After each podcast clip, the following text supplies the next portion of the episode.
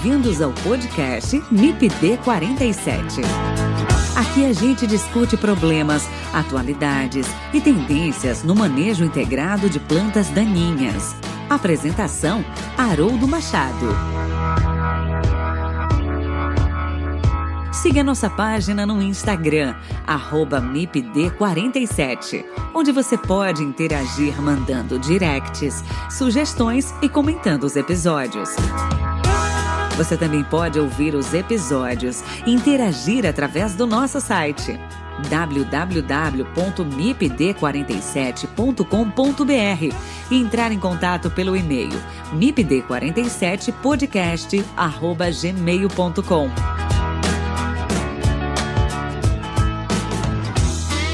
O MIPD 47 tem o apoio do Comitê de Ação à Resistência aos Herbicidas, o Agarac BR Quer saber mais sobre resistência de plantas daninhas a herbicidas?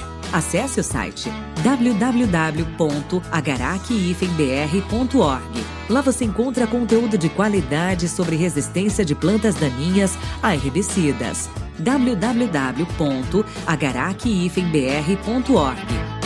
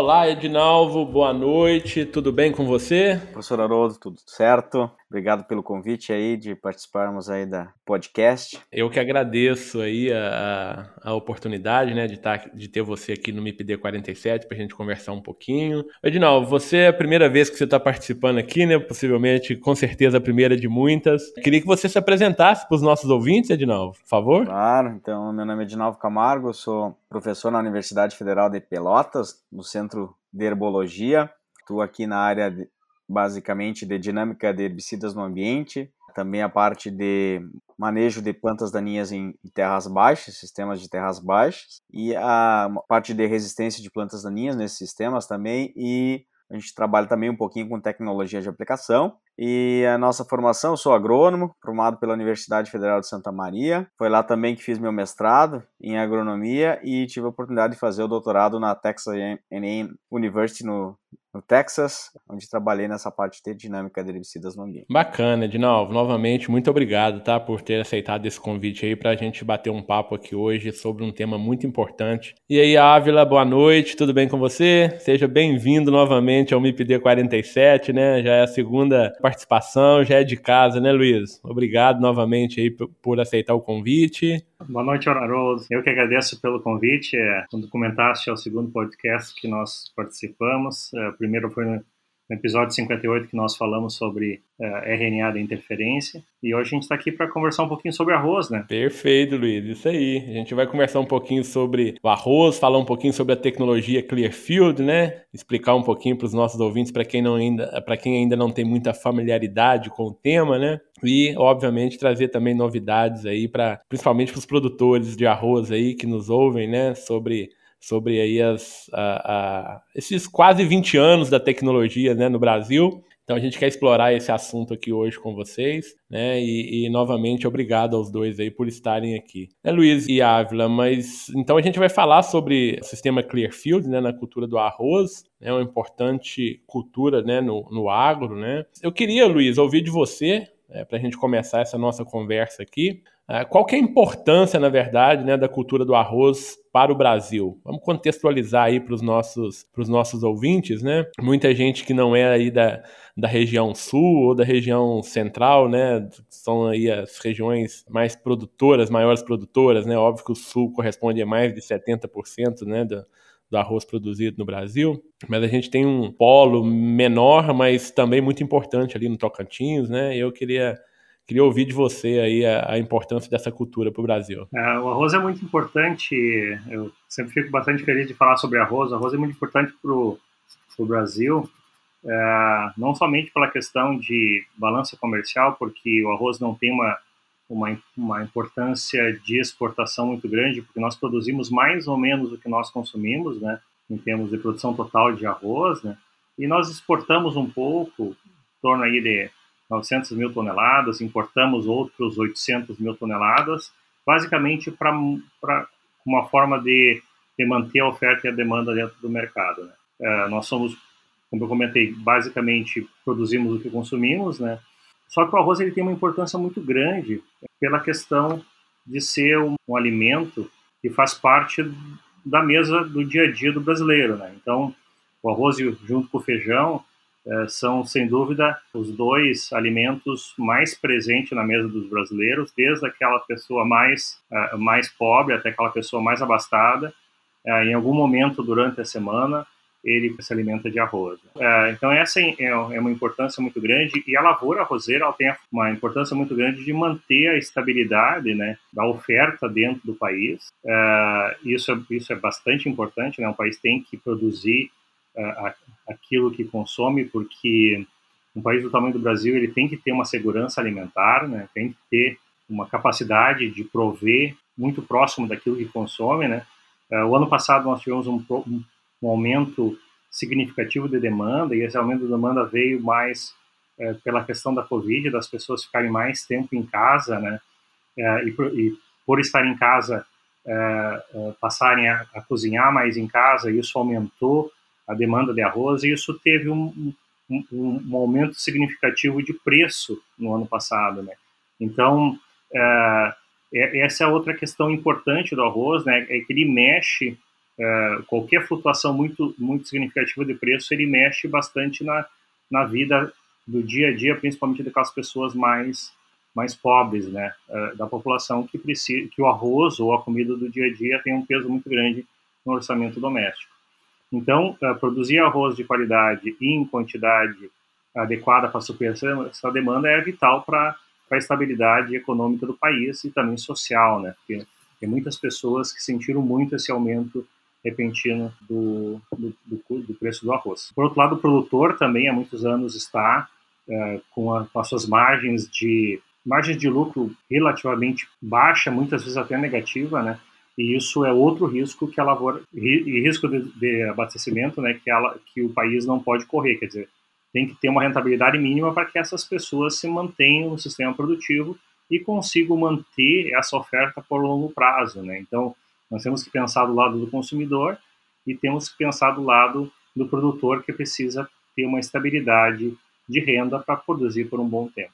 Então essa é, nós, nós trabalhamos dos dois lados, tentar garantir que o produtor tenha essa essa renda e também que o que a produção seja suficiente para dar alimento na mesa do brasileiro. Perfeito. Ô, ô, Luiz, e você falou aí duas coisas importantes, assim, que eu achei, né, que está casando aí com, com a atualidade, que é produzir é, em quantidade e qualidade, né, isso é, isso é fundamental. A parte técnica, a parte fitotécnica, né, conhecimentos fitotécnicos é, é importantíssimo para para essa qualidade e quantidade. E dentro do sistema de produção de arroz, né, não tem como a gente falar da, dos efeitos negativos né, é, da presença das plantas daninhas. Então a gente já direciona aqui é, o aspecto é, das plantas daninhas dentro do sistema de produção de arroz. E aí eu vou provocar o Edinalvo agora. Edinalvo, qual que é o impacto aí das plantas daninhas na cultura do arroz? Quais são aí, se você puder elencar, as principais plantas daninhas né, é, na cultura do arroz, principalmente os, o arroz cultivado em várzeas. Né? Vamos pegar aí o sul, né, que é mais tradicional. Fantástico. Com certeza, professor Haroldo, professor Luiz, as plantas daninhas e espectadores aí, ouvintes do podcast, as plantas daninhas podem ter um potencial muito grande de reduzir a produtividade né, na cultura do arroz, de reduzir drasticamente, né, se nós não tivermos manejo dessas plantas daninhas, né, dificilmente nós vamos ter boas produtividades, elas têm potencial aí de retirar até 90, 95% do potencial, né, é, que os nossos genótipos hoje têm de produzir, né? Então, é, no manejo sanitário, com certeza, né, é, é, o número um, assim, não que as pragas e as doenças não sejam importantes, né, mas a presença das plantas daninhas são impactam muito a produtividade e a qualidade do arroz. Então a gente tem que buscar alternativas para manejá-las, né? No cenário arrozeiro, né, vamos, vamos ficar aqui no sul, né? Então como colocaste, o estado do Rio Grande do Sul junto com Santa Catarina são os estados que produzem mais de 80% da, da quantidade de arroz que o Brasil produz, né? especialmente nesse sistema que a gente chama aqui terras baixas, nas terras baixas, onde o, a irrigação por inundação, ou seja, a gente vai ter uma lâmina de água nessa lavoura, né, durante o crescimento do arroz, ela é a forma de conduzir a lavoura. Então, nesse cenário, nós temos como principais plantas daninhas o arroz daninho. Então, vejam, nessa cultura a gente tem uma espécie que é exatamente a mesma espécie que a gente cultiva, né? Uma daninha que é a mesma espécie do arroz cultivado, que é a oriza, a planta daninha oriza sativa, né? O arroz daninho. Então nós vamos trabalhar nele, falar nele bastante, porque é uma planta daninha muito difícil de ser controlada, justamente por ser da mesma espécie da, do arroz que a gente cultiva, né? Então é uma planta muito importante, tanto no, no Rio Grande do Sul quanto em Santa Catarina, depois a gente tem os, a, o capim-arroz, né? E aí temos várias, o equinocloa, né? E várias espécies, o complexo equinocloa aí, né? Que está muito presente, também uma planta muito agressiva de metabolismo C4, né? Que, que tem alta capacidade de competição, né? Pelos recursos. Ah, e as ciperáceas também, aí os cíperos também, temos algumas espécies bem importantes, né? Que não, vamos dizer assim, a, a, abundância delas e a frequência com que elas aparecem é praticamente não dá para dizer que a gente tem lavoura que não tem essas plantas daninhas, né? Se pegarmos o capim-arroz, ele vai estar presente em todas as áreas de produção de arroz aí, não tem como não estar, né? Além disso, eu adicionaria né, para a situação de Santa Catarina, onde o sistema de produção é um pouquinho diferente do que a gente conduz majoritariamente aqui no Rio Grande do Sul, que é aquelas semeaduras que a gente chama no seco, né? Ou seja, eu faço uma semeadura com uma semeadora em linha, né, o que predomina no Rio Grande do Sul. Em Santa Catarina se usa muito o sistema pré-germinado, ou seja, onde a água entra na lavoura antes da gente implantar a cultura. Então se faz uma semeadura de uma semente previamente germinada, por isso pré-germinado. Esse fato de entrar com a água antes de semear o arroz favorece muito as plantas daninhas aquáticas, que são um problema bem importante lá no estado de Santa Catarina. A gente poderia citar aí a sagitárias, né? E algumas espécies dentro desse gênero, né? Além disso, as heterânteras também, tem algumas espécies dentro desse gênero aí, que são adicionadas àquelas que eu já mencionei aqui anteriormente, né? Então, essas, se nós tivéssemos que elencar as principais plantas daninhas desse cenário produtivo nesses dois estados, que é onde a gente trabalha mais e conhece um pouquinho mais, com certeza seriam essas plantas daninhas e tem, como eu mencionei, é fundamental que a gente consiga manejar essas plantas daninhas, porque se nada for feito, elas vão impactar grandemente tanto a produção quanto a qualidade dessa produção. Perfeito, perfeito. Então, realmente, as plantas daninhas elas são importantes dentro do sistema de produção do arroz, né? Que pelo fato da competição reduzir aí em alguns casos drasticamente a, a produtividade da, das lavouras, né? E você citou aí o arroz daninho, né, Dinaldo, que é o foco do nosso do nosso bate-papo aqui hoje em função da tecnologia Clearfield, né? Exato. É, que é uma tecnologia que a gente vai discutir ela um pouco mais aqui. Mas antes de, antes de discutir essa tecnologia, vou te provocar de novo, Luiz. Como que era o sistema de cultivo do arroz, né? É, é, eu, vou te, eu vou fazer essa pergunta antes do sistema Clearfield, né? Como que era isso, né? Porque depois a gente detalha o que, que é o Clearfield. É, eu acho que essa, essa, essa pergunta foi direcionada muito bem para mim, né? Tia? Talvez o Edinaldo não lembre disso, era muito guri, cara. Exato. Ah, é. O, é, essa, essa pergunta é bastante é. interessante. Eu acho que o produtor que está produzindo hoje no sistema Clearfield, muitas vezes, até pela facilidade que esse sistema tem de manejo, ele até esquece como que era é, naquela época. Né? Mas nós chamamos, é, quando, quando, se refere a essa época, a gente, nós chamávamos uma época de convivência com a Rosa Vermelha. Então não era uma época que nós controlávamos a Rosa Vermelha, que nós convivíamos com ele, é, a duras penas, porque uh, o arroz vermelho ou o arroz da linha, né?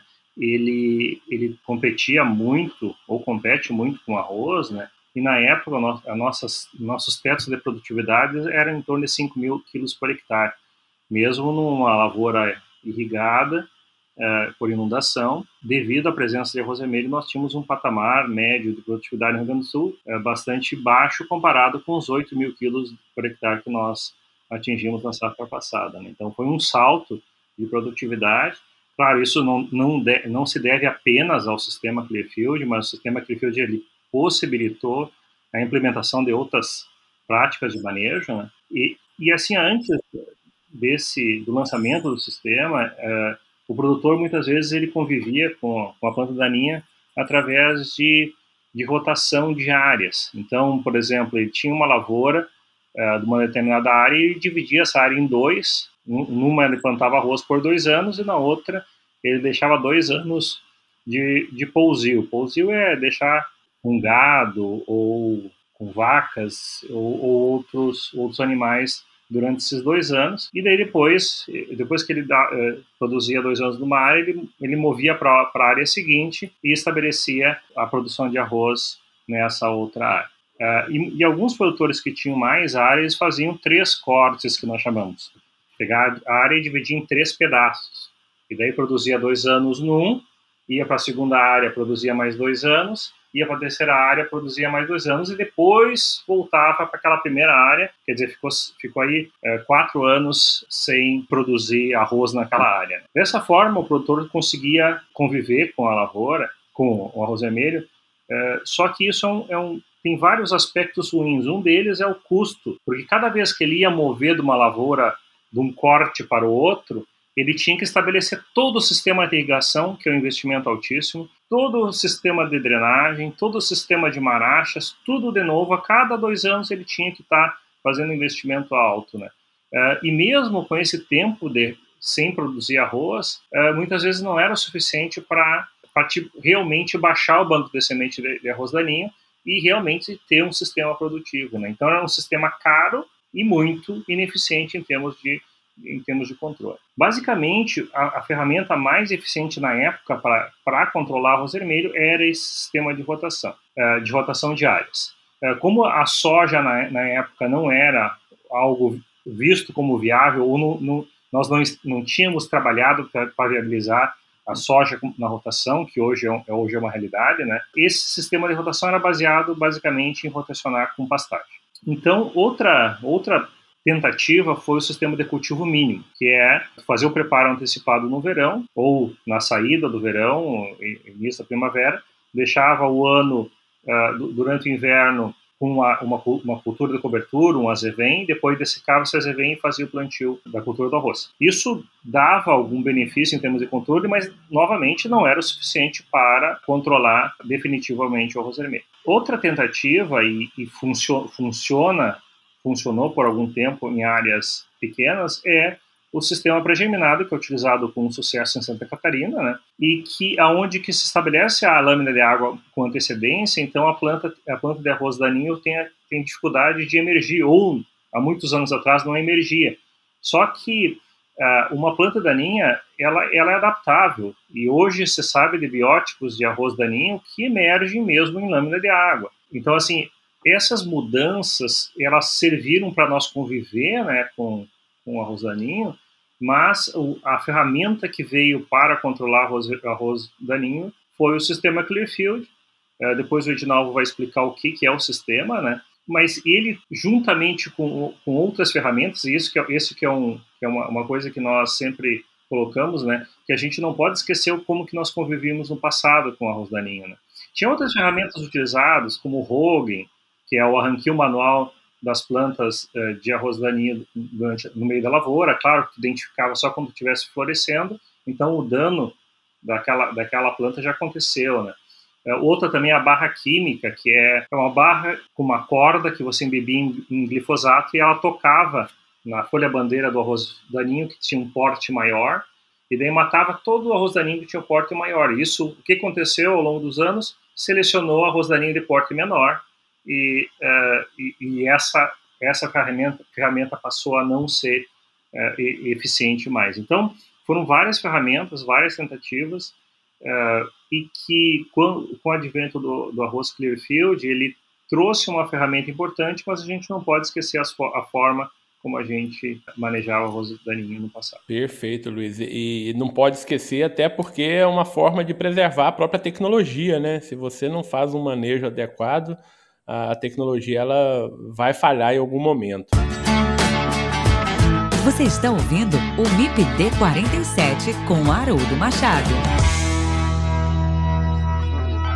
Bom, em função das dificuldades que você colocou aí, né, Luiz, de manejo de plantas daninhas na época antes pré-Clearfield, então esse foi um sistema que foi muito bem aceito pelos produtores, né, pela facilidade, né, do manejo e essa facilidade, obviamente, depois causou alguns problemas aí, né, que a gente vai discutir aqui também. Mas eu queria, de novo, aí eu vou te provocar você explicasse aí para os nossos ouvintes, né, o que, que é esse arroz Clearfield, que a gente já está falando nele aqui, né, vamos Vamos explicar isso para os nossos ouvintes. Tá, muito bem. Excelente. O que a gente chama de tecnologia Clearfield, né? É tecnologia, essa tecnologia está presente em outras culturas também, né? Mas o, a tradução, né, da, da, dela seria campo limpo, né? É, então que se, se abrevia em CL do Clear, é, do Clearfield, né? As letras iniciais ali do Clearfield. É, na verdade, no arroz ela foi desenvolvida através de um processo de indução de mutação. O que, que, é isso, né? Então, inclusive lá no início isso gerou até uma certa polêmica, assim, né? Mas foi utilizado um, um composto químico, né? Que a gente abrevia ele como EMS, que vem lá do etil metano sulfonato, então esse nome é um pouquinho diferente químico, né? Etil metano sulfonato, que é o EMS, nada mais é que, é que um agente que causa mutações aleatórias, né? Então, a Universidade de Louisiana, né, no Texas, uh, trabalhou nessa temática, tratou sementes né, de arroz, milhares de sementes, com esse produto químico, e essas sementes, então, foram induzidas a, a, ter mutações aleatórias. Então, se semeou milhares de sementes né, que, tinha, que, tinha, que passaram por esse tratamento, e se aplicou herbicida imazetapir, que é um herbicida do grupo químico das midazolinonas, né? E dessas milhares de sementes, ah, algumas plantas sobreviveram ao tratamento com o herbicida, certo? Depois, obviamente, se fazendo um estudo, se observou que essas plantas que sobreviveram tinham, o agente mutagênico fez, causou uma alteração na enzima ALS, acetolactato sintase. Estou falando termos bem técnicos aqui, mas é, é importante falar nesse momento, né? Então essa enzima, que é muito, uma enzima muito importante, né? Os nossos ouvintes já estão acostumados aí com essas terminologias, pode ficar tranquilo, tá bom? Beleza, que bom, né?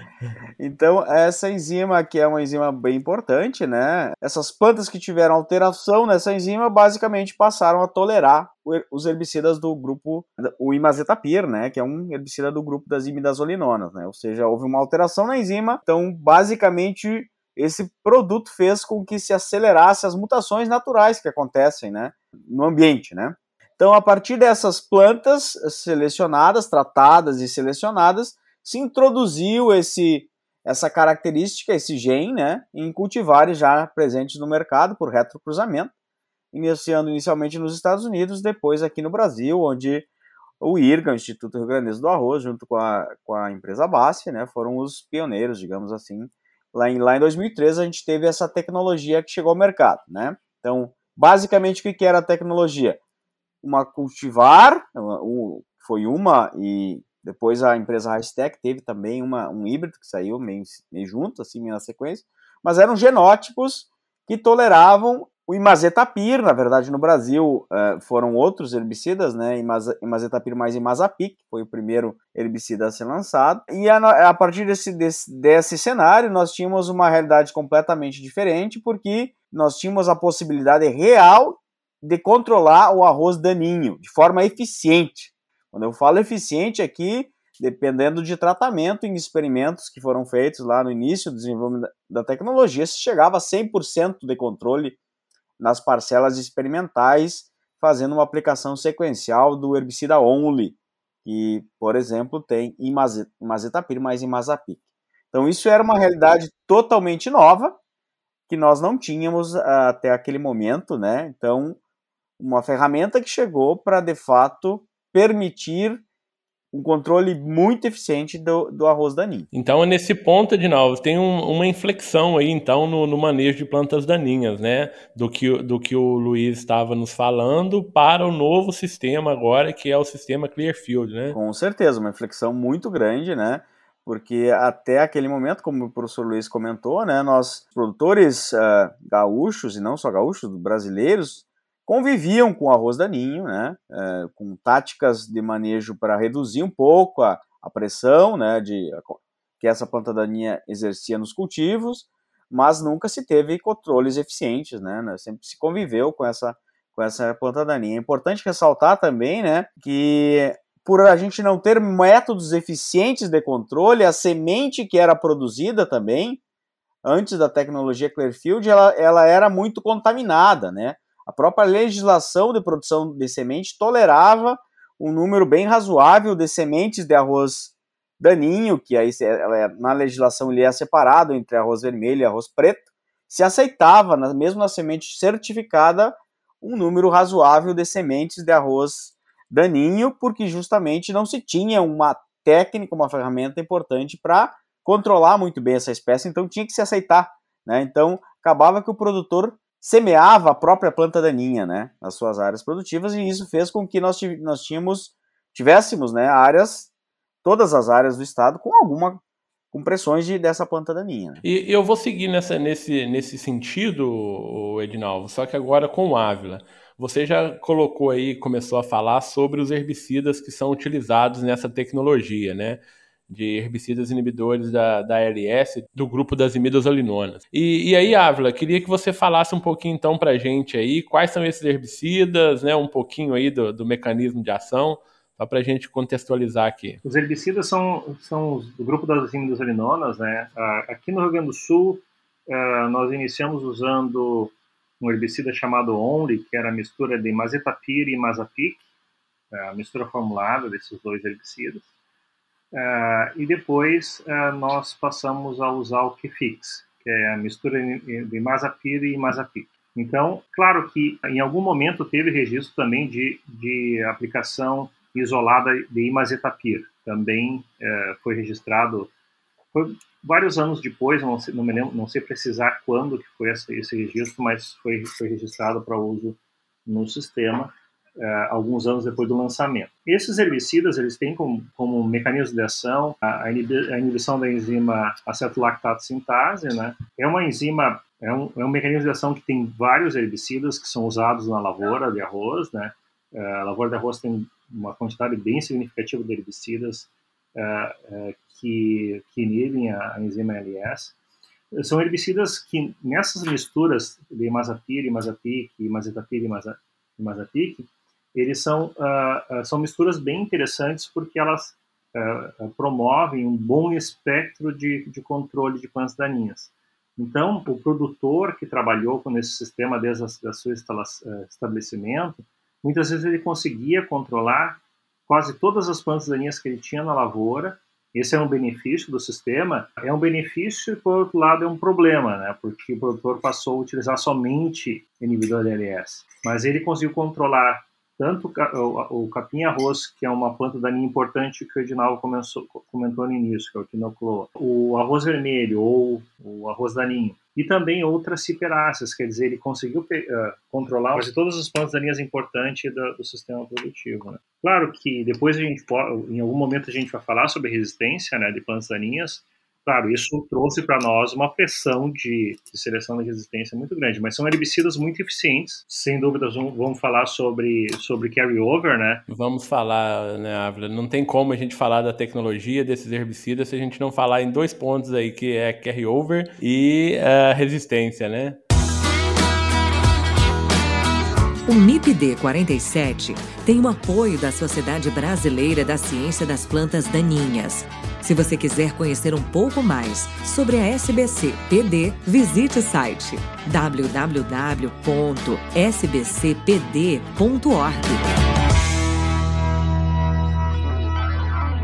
Então a gente já falou um pouco sobre o que é a tecnologia, né? A gente já colocou aqui sobre os herbicidas que são utilizados. E, na verdade, de novo, eu vou perguntar a você. Uh, a gente tem falado em sistema, né? Sistema Clearfield, né? É, quais as contribuições aí que esse sistema é, trouxe para os agricultores de arroz no Brasil, né? É, considerando que a gente já vai aí para quase 20 anos da tecnologia sendo utilizada, né?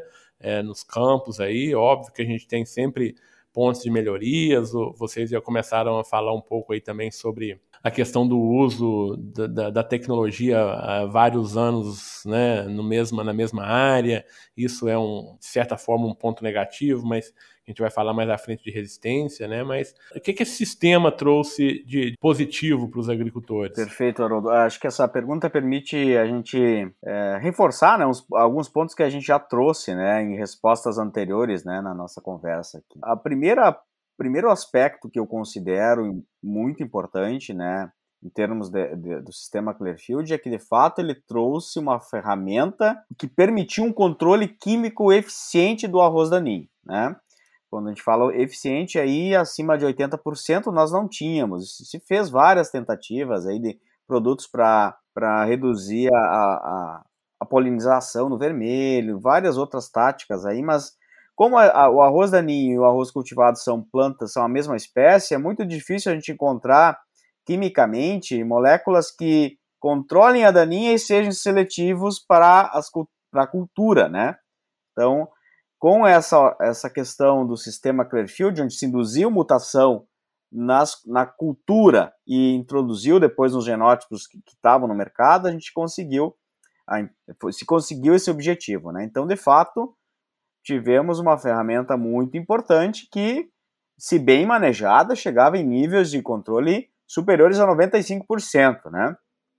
Uh, como eu falei antes, experimentalmente era possível chegar até 100% de controle do, do, arroz daninho. Além disso, como o professor Ávila colocou, as, os produtos que vieram para o mercado brasileiro, por serem misturas comerciais, traziam também espectro de controle. Então, voltamos lá para a questão número um, né, das primeiras, das plantas daninhas mais importantes. Esses herbicidas usados no sistema Clearfield controlavam aí basicamente todas as plantas que eu mencionei aí. O arroz daninho, então, que não se tinha eficiência de controle, mas também aquelas outras plantas daninhas que eram manejadas com outros herbicidas, mas a tecnologia incluiu né, um manejo eficiente dela do capim-arroz, das ciperáceas, das sagitárias, das heterânteras, né? Então, amplo espectro de controle aí para essas plantas daninhas aí. Então, digamos assim, em termos de, de, de O manejo de daninhas, a tecnologia trouxe benefícios bem importantes, né? Outro aspecto importante, né? A possibilidade de ter lavouras limpas fez com que aquele investimento em insumos que o produtor fazia na lavoura pudesse expressar o, o potencial produtivo dos genótipos, né? Então, se eu colocar nitrogênio, que é uma, um nutriente que, o, que as gramíneas respondem muito bem, o arroz também, né? E eu tiver plantas daninhas ali, nós vamos estar tá aumentando a massa vegetativa do arroz e das daninhas, né? Então, lavoura limpa, com boa fertilidade, vai potencializar a expressão do potencial produtivo. Então, isso permitiu que na, no, no, estado do Rio Grande do Sul, uh, especialmente, que é o maior estado, nós tivéssemos a implementação de uma série de, de práticas de manejo época de semeadura, fertilização, controle eficiente de plantas daninhas, que o produtor visualizou né, os seus aumentos produtivos na sua lavoura. Né? Então, aumentamos produtividade e saímos lá, claro que não só devido à tecnologia, mas ela ajudou, de, de patamares de 5 toneladas por hectare aos hoje, nós estamos aí como média de estado acima de 8 toneladas, né? Então, um aspecto mu muito importante. Perfeito. Só, só um ponto se me permite, né, que você está falando também, é que associado à tecnologia tem variedades mais produtivas também, né, materiais genéticos mais produtivos. E quando você tem associado um material genético mais produtivo e um controle, né, mais eficiente das plantas daninhas, isso vai se refletir em altas produtividades, né? Uhum. É, é, o que a Exato. gente busca, né? E a possibilidade desses desses genótipos que foram desenvolvidos, né? uh, ao longo desses quase 20 anos, aí, materiais genéticos, uh, cultivares muito boas, né, muito produtivas, né, uh, também desses materiais poder expressar o seu potencial, já que eu tenho uma lavoura Perfeito. sem plantas daninhas, né. Perfeito. Então isso é, um aspecto bem importante, né. E um outro ponto que eu trago Perfeito. aqui, que na minha opinião é bem importante também, né, a possibilidade de controlar plantas daninhas, especialmente o arroz daninho, fez com que a legislação nossa, em termos de produção de semente, pudesse apertar um pouquinho, uh, apertar o cincho, como a gente diz aqui, né? Nós conseguimos agora ter lá em sementes certificadas sementes sem vermelho. Perfeito. Certo? Por que, que se consegue isso? Porque eu tenho agora uma ferramenta que permite controlar bem o arroz daninho, né?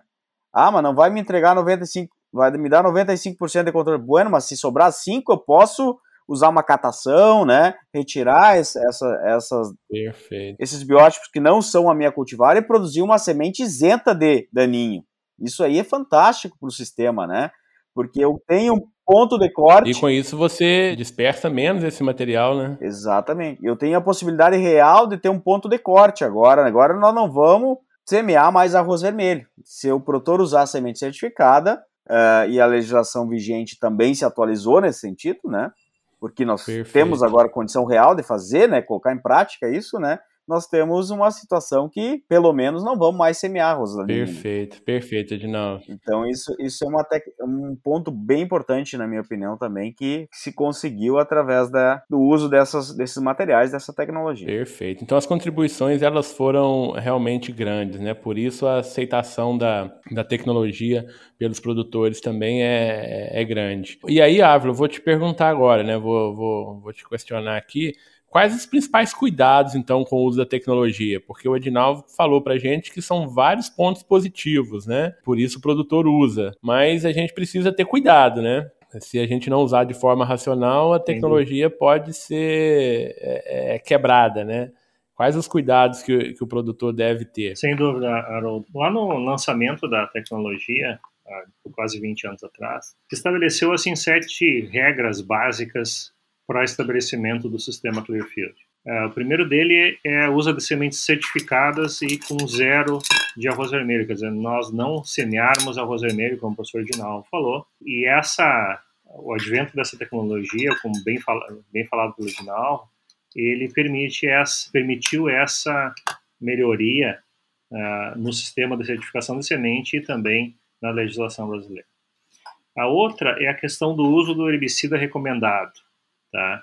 Uh, as pesquisas que foram feitas uh, antes do, lançamento do sistema, ela foi feita basicamente em cima de um herbicida, uh, de uma mistura formulada de imazapir e imazapik, para aquela mistura nós sabíamos exatamente que dose utilizar e que estádio aplicar aquele herbicida.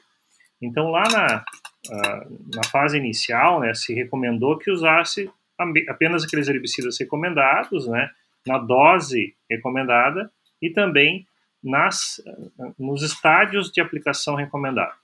No início foi lançado como aplicação em, apenas em pós-emergência. Uh, na opinião e também uh, os nossos resultados mostravam que não, que só em pós-emergência ele não era eficiente. E através das nossas pesquisas, a, a, a bula mudou para uh, aplicação de pré seguido de pós-emergência, tá?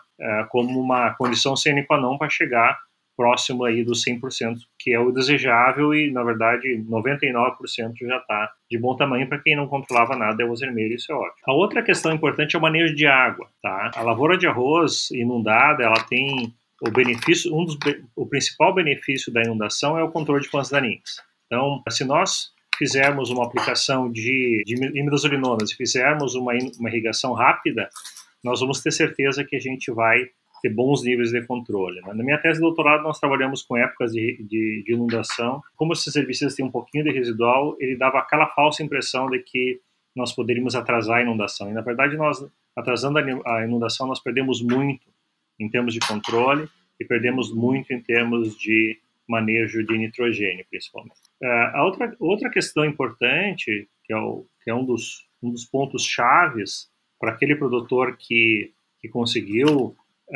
ter sustentabilidade do sistema ao longo do tempo, né, é, o, é, a, é a, é a tolerância zero com escape.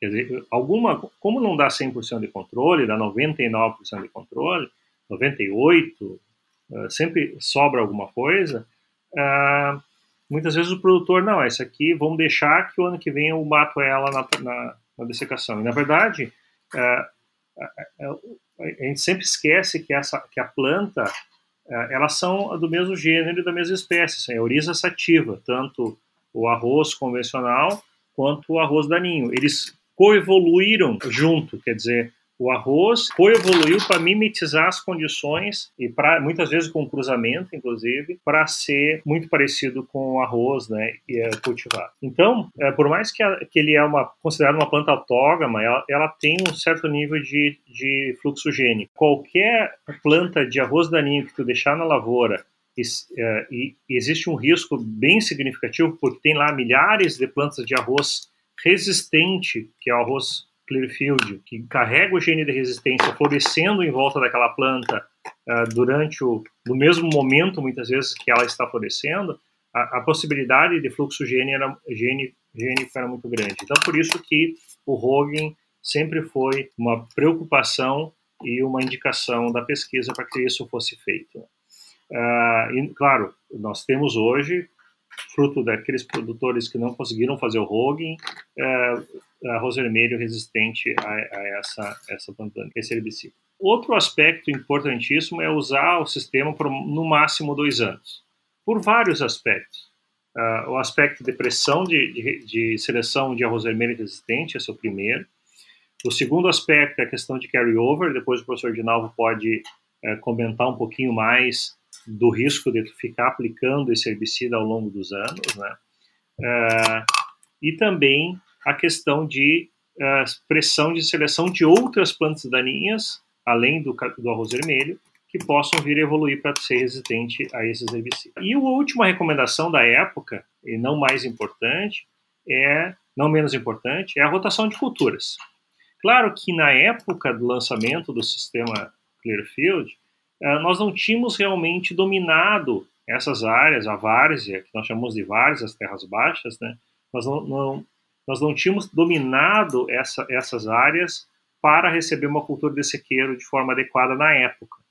Hoje, passado uh, quase 20 anos, ou a, a, alguns anos atrás, vários anos atrás, há 10 anos atrás, já estabeleceu um sistema de produção de soja em terras baixas com produtividades bastante elevadas, aí de 60 sacos por hectare, o que é muito interessante para essas regiões de terras baixas. Então, esses são os sete pontos que foi levantado como pontos importantes para se estabelecer o sistema produtivo uh, do, do, sistema CL, do sistema Clearfield. Uh, E, e aqueles produtores que conseguiram implementar esses e outras recomendações que, que vieram no futuro, logo depois do lançamento, eles conseguiram uma sustentabilidade do sistema e, e, puderam usar esse sistema por 20 anos. Tem produtor que faz 20 anos que usa esse sistema, não na mesma área, né? Perfeito. Fazendo rotação de cultura e tudo, Perfeito, mas com, com, sustentabilidade. Perfeito. Ô Luiz, é, então assim, são muitos cuidados que precisam ser tomados para preservar a tecnologia, né, para preservar o sistema. E, e, dentro da sua, da sua explicação com relação a esses cuidados, você citou aí a, um termo, né, que é a resistência. E esse é um assunto que inevitavelmente a gente conversa, né, com um foco muito grande aí na, na, na atualidade. Qual é a situação hoje de pensando em resistência de plantas daninhas aí aos herbicidas, as imidazolinonas, na cultura do arroz, ô, ô, Luiz, pensando aí no, no sistema Clearfield? Haroldo, essa pergunta é muito boa. Ela, eu vou separar por por planta daninha. Né? A principal planta daninha que o sistema tem a, a função de controlar é o arroz vermelho ou, ou o próprio, como se chama, o arroz daninho, né? Por uma questão bem óbvia de, dessas, dessas plantas serem muito parecidas em termos fisiológicos, em, ter, em termos biológicos, né? Houve a transferência de gene, uh, o fluxo de gene do, do arroz cultivado, Clearfield, para o arroz daninho. Então, é uma realidade é, de que o, o, arroz daninho resistente às imidazolinonas acontecem, uh, estão presentes nas lavouras do, do, do, Rio Grande do Sul. Inclusive, há alguns casos de evolução independente, ou seja, que não é de fluxo gênico. Tá? Quer dizer que, que, que, veio, que foi por, por pressão de seleção e não por fluxo gênico. Então, uh, a gente o Edinalvo ele comentou ali na, na, na, fala dele sobre o sistema Clearfield, como ele, vê, como ele foi obtido, né? E nós temos aí uh, no, merc no mercado três uh, mutações importantes que na, na, na, enzima LS que, que possibilitaram uh, estabelecer essas plantas de arroz resistentes. Né? Então esse é um, o primeiro aspecto, é a questão do arroz daninho resistente, né? Que é uma realidade. A outra são outras plantas daninhas, como capim-arroz resistente LS. Ah, nós temos uma, uma presença bastante forte desses, desses biótipos, né, de arroz daninho resistente LS, e também uh, de ciperáceas resistente a inibidores LS. Então, uh, e claro que isso é fruto também da, da pressão de seleção. Você está ouvindo o MIPD 47 com Haroldo Machado. Bom, Luiz, é, então, pelo que você me disse, né, pelo que você disse para a gente aqui, os cuidados eles são muitos, né, que a gente precisa ter para preservar a tecnologia.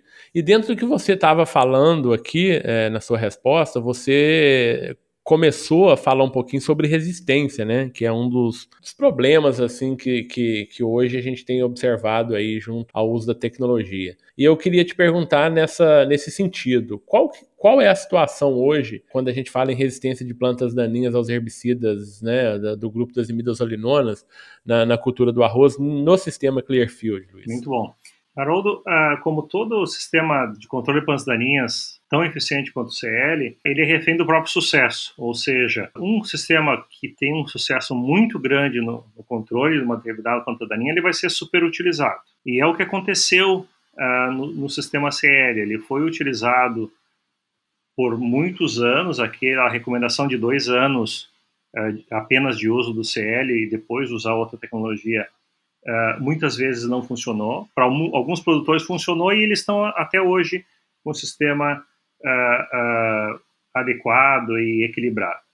E, e, aqueles que não fizeram, sim, tem problema de resistência, uma, uma resistência de, de arroz daninho pelo fluxo gênico uh, do arroz CL para o arroz daninho e também por evolução em alguns casos, não, é, não é a maioria, mas existe caso de evolução independente, ou seja, a planta daninha, pela pressão de seleção, ela evoluiu para resistência. Uh, isso é verdade para uh, outras plantas daninhas, como capim-arroz, apesar de não, de não ter fluxo gênico, ela, ela sofreu uma pressão de seleção, né?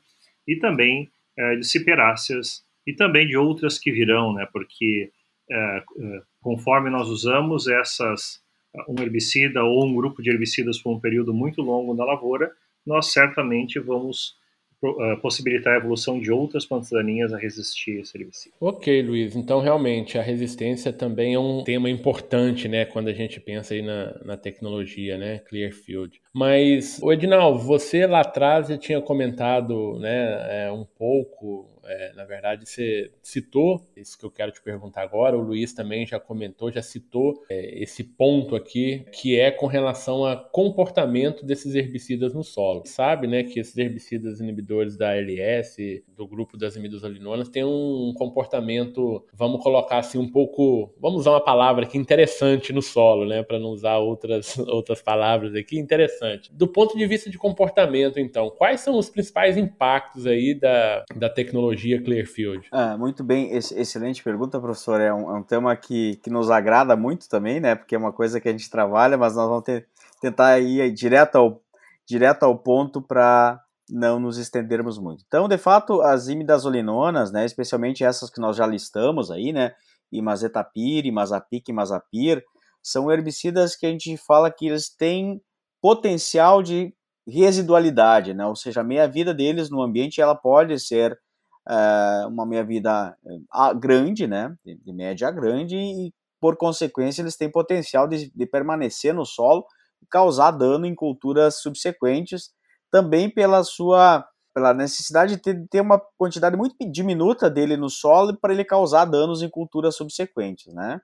Isso de fato é um, é um digamos assim, um, uma coisa que tem que ser bem trabalhada, né, com, no sistema Clearfield, porque a saída do sistema Clearfield precisa considerar isso, né? Porque para sair das cultivares Clearfield, dentro do sistema Clearfield a gente tem que usar os herbicidas que são recomendados, né? Não podemos tirar o pé disso, né? Até para ser eficiente no controle de, do daninho. Quando eu for sair dele, eu tenho que observar se eu reduzir meu banco de semente, né? Isso é importante, né? E se eu consigo rotacionar para uma cultura que tolere esses resíduos, né? Então, assim, alguns aspectos muito importantes, né?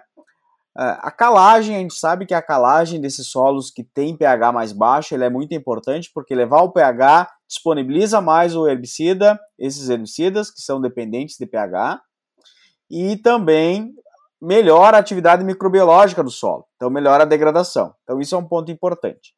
Outra questão, a drenagem, né?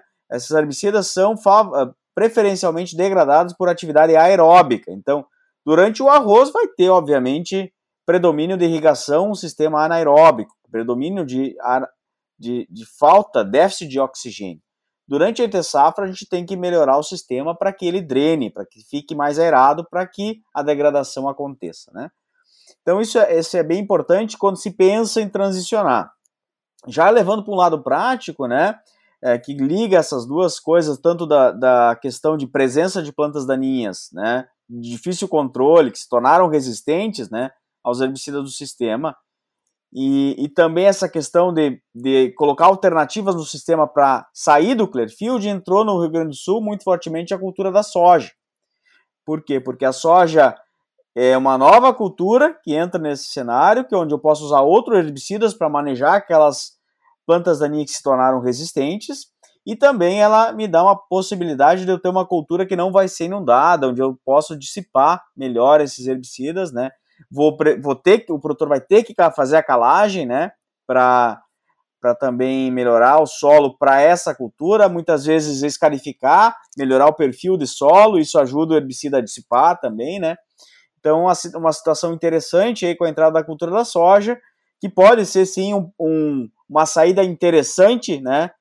também para reduzir banco de semente, né, da, do arroz daninho, nessa saída do Clearfield para outros, outros sistemas, né, ou retornar para o arroz convencional, retornar para outras tecnologias que virão aí. Perfeito. O, Edinalvo, e como que você tem percebido aí a questão desse resíduo, do carry-over é, desses herbicidas inibidores de imidazolinonas aí para as culturas em sucessão ao arroz?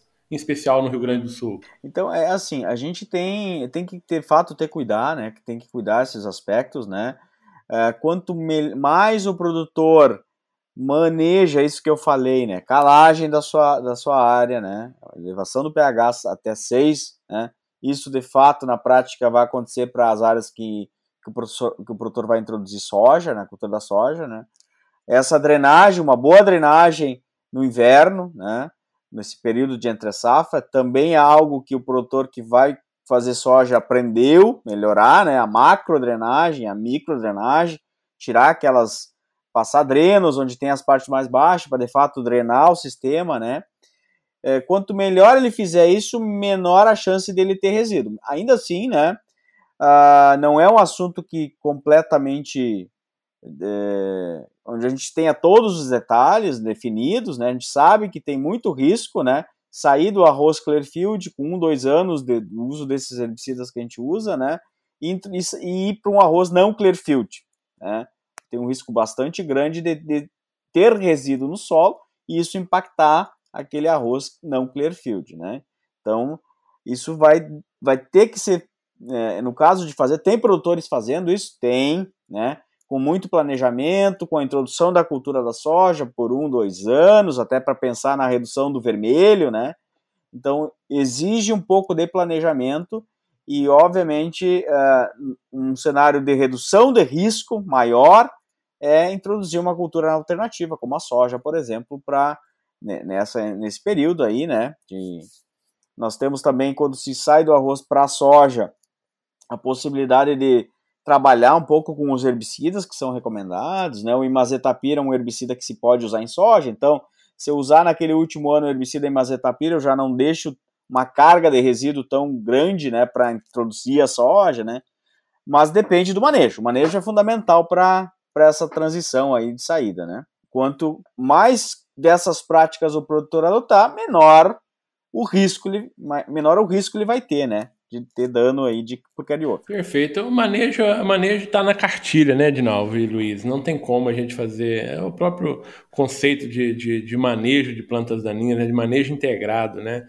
É, uso de dose adequada no momento correto, rotação de cultura, tecnologia de aplicação né, são esses conceitos de manejo integrado, eles precisam ser aplicados sempre. Ô, ô Luiz, eu vou te provocar agora, a gente está acabando aqui, o nosso tempo está acabando, né? O tempo passa rápido demais da conta quando a gente está conversando aqui e o papo é bom. Eu queria saber de vocês, é, e aí eu talvez eu direciono para o Luiz essa pergunta, quais os principais cuidados que a gente deve ter, ou que o produtor deve ter para manutenção da tecnologia Clearfield, Luiz? Falando assim de uma forma mais direta, é olhar o sistema como uma ferramenta uh, de manejo.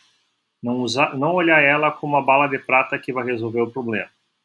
Ela traz uma solução para um problema que há, há décadas uh, ou há, há, há, dezenas de anos nós enfrentamos, né, que é o manejo da arroz daninho, mas ela não é a ferramenta única e não deve ser, ser, ser utilizada e vista como ferramenta única.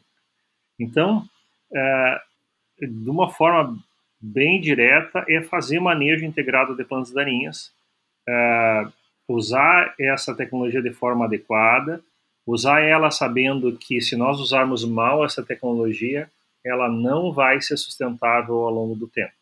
Isso serve não somente para o sistema CL, mas também para outros sistemas de controle de plantas daninhas em arroz é, que virão e também em outras culturas. Em qualquer sistema de manejo, nós não podemos olhar é, uma determinada tecnologia como a solução para todos os problemas, porque o sistema biológico ele se adapta e entre a planta daninha e a cultura, normalmente a planta daninha sai ganhando. Então a gente tem que entender que essa, essas tecnologias ela vêm para ser utilizado junto com um rol de tecnologias, um rol de práticas de manejo que o produtor sabe e nós como técnicos sabemos e nós temos que colocar em prática essas técnicas. Perfeito. Vou provocar vocês dois aqui com uma última pergunta aqui.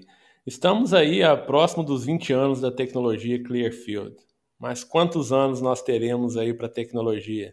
Excelente pergunta, Haroldo. Eu, eu, acho que assim, a, a tecnologia Clearfield, ela, na, no meu entendimento, né, é, deverá seguir no mercado por muitos anos ainda, né, como, como eu já mencionei, a introdução de rotações, né, essa foi uma necessidade, né, e hoje passa a ser uma, a soja é uma cultura bem viável, bastante viável, acho que a gente tem que aprender muito, né, na, nas áreas gaúchas, né, essa, essa safra mesmo, eu já ouvi de produtores, né, pensando em irrigar a soja nesse sistema terras baixas, nós temos uma questão de, de, de rentabilidade, que é muito importante, os custos do arroz aumentaram bastante, né?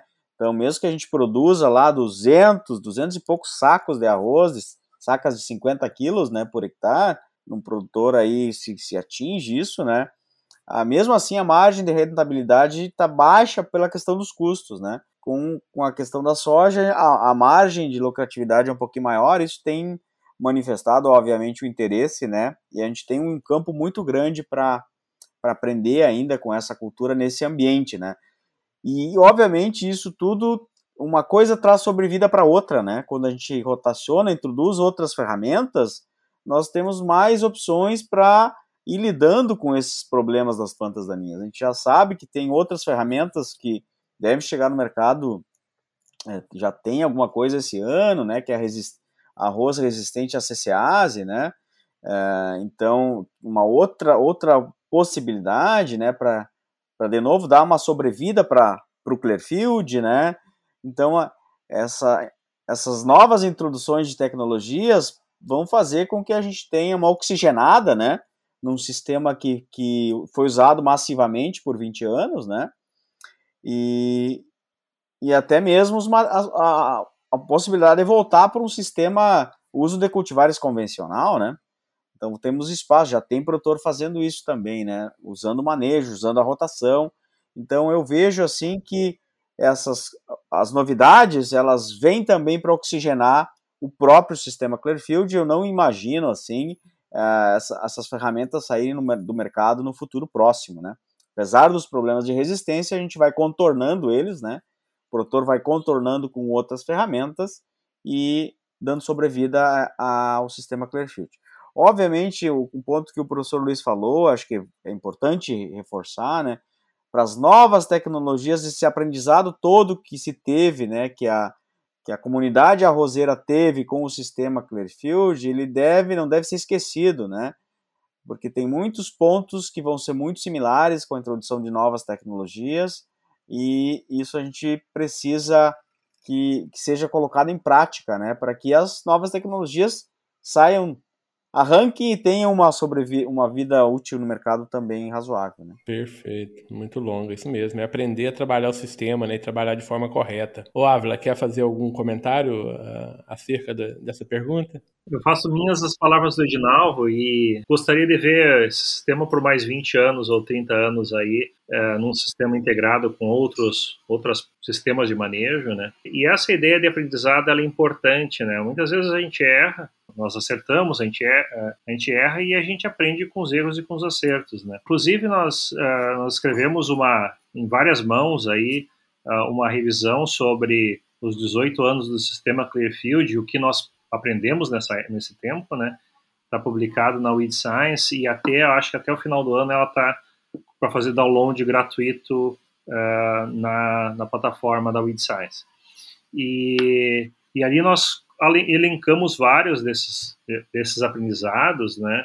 Uh, claro, da nossa ótica, né, da ótica como cientista, e imagino que, que grande parte, que a gente tentou cap capturar também grande parte da ótica do produtor, o que, que ele aprendeu uh, nesse período. Então essa é a, é a grande coisa, se a planta daninha se adapta, nós temos que nos adaptar também, e a nossa adaptação tem que ser rápida, e, e, e manejo de, de de lavoura é, é isso mesmo. A gente tem que tentar fazer as coisas diferentes para que nós possa, possamos estar um pouquinho na frente das plantas daninhas, pelo menos por um período. Perfeito, Luiz. Eu, eu li o artigo aí que você citou agora, realmente um artigo bem legal. Recomendo né, para pra, as pessoas lerem.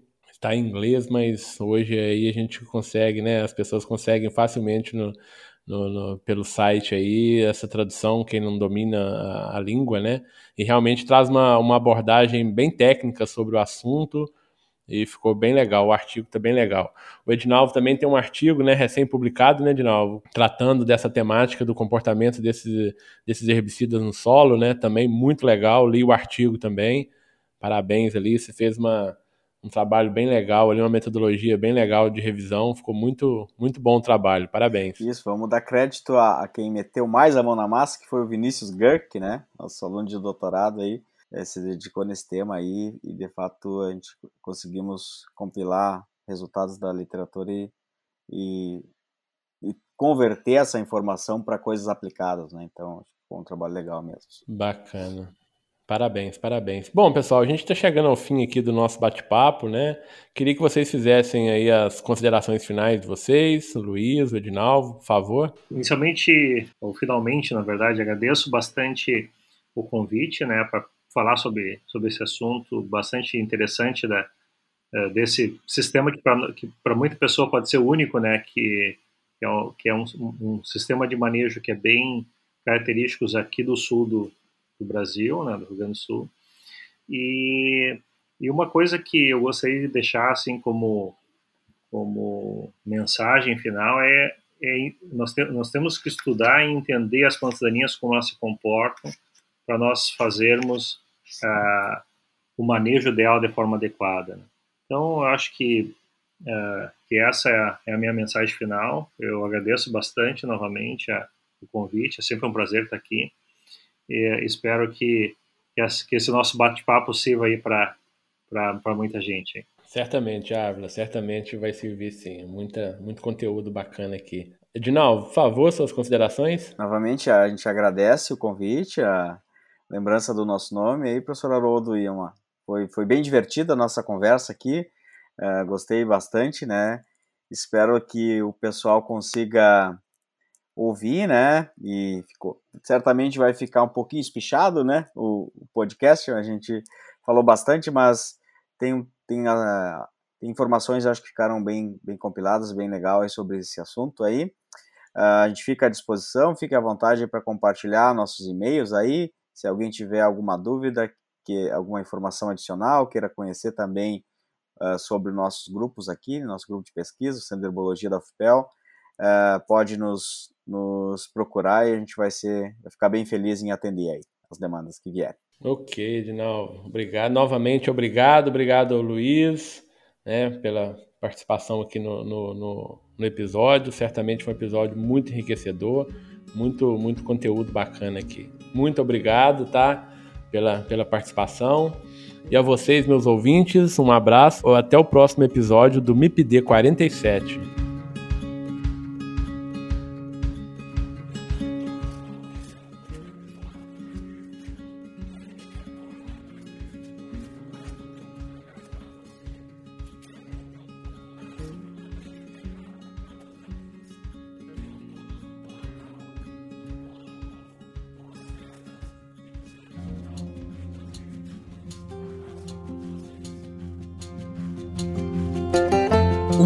MIPD 47 tem o apoio do Comitê de Ação à Resistência aos Herbicidas, o Agarac-BR. Quer saber mais sobre resistência de plantas daninhas a herbicidas? Acesse o site www.agaracifembr.org. Lá você encontra conteúdo de qualidade sobre resistência de plantas daninhas a herbicidas www.agaracifembr.org. você gostou desse episódio, compartilhe no Instagram marcando o arroba MIPD47. Se quiser enviar sugestões, o e-mail é o mipd47podcast@gmail.com.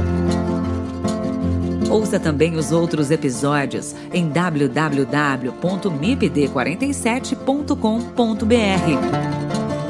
Siga o MIPD 47 na sua plataforma de podcasts preferida e também no nosso Instagram, o arroba MIPD47.